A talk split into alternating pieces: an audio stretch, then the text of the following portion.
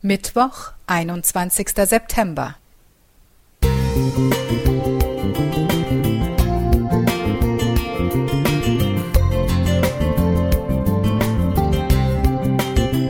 Ein kleiner Lichtblick für den Tag.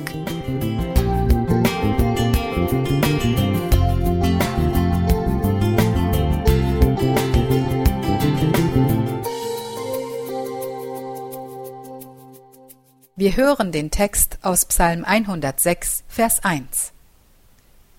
Halleluja, danket dem Herrn, denn er ist freundlich und seine Güte währet ewiglich. Eine schöne Idee, den 21. September zum Welttag der Dankbarkeit zu erklären. Eingeführt wurde er im Jahr 1977 von der Meditationsgruppe der Vereinten Nationen. Dankbarkeit scheint für unser Leben eine elementare Bedeutung zu besitzen.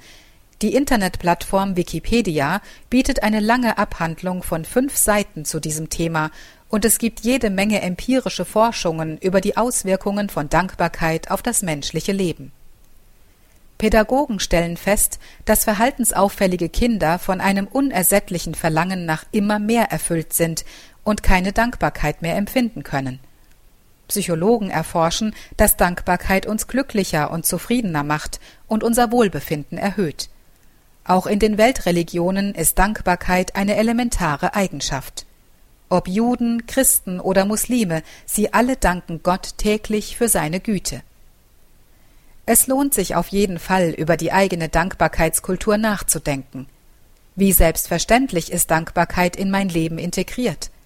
Lebe ich in diesem Grundgefühl der Dankbarkeit gegenüber einem liebenden Gott, dessen Gegenwart ich täglich erleben darf? Sage ich noch Danke zu anderen Menschen, auch wenn sie dafür bezahlt werden, mir Dienste oder Annehmlichkeiten zu erweisen? Ein Dankbarkeitstagebuch bietet eine gute Möglichkeit, Dankbarkeit neu zu erfahren. Jeden Tag reserviere ich mir einen Moment der Dankbarkeit.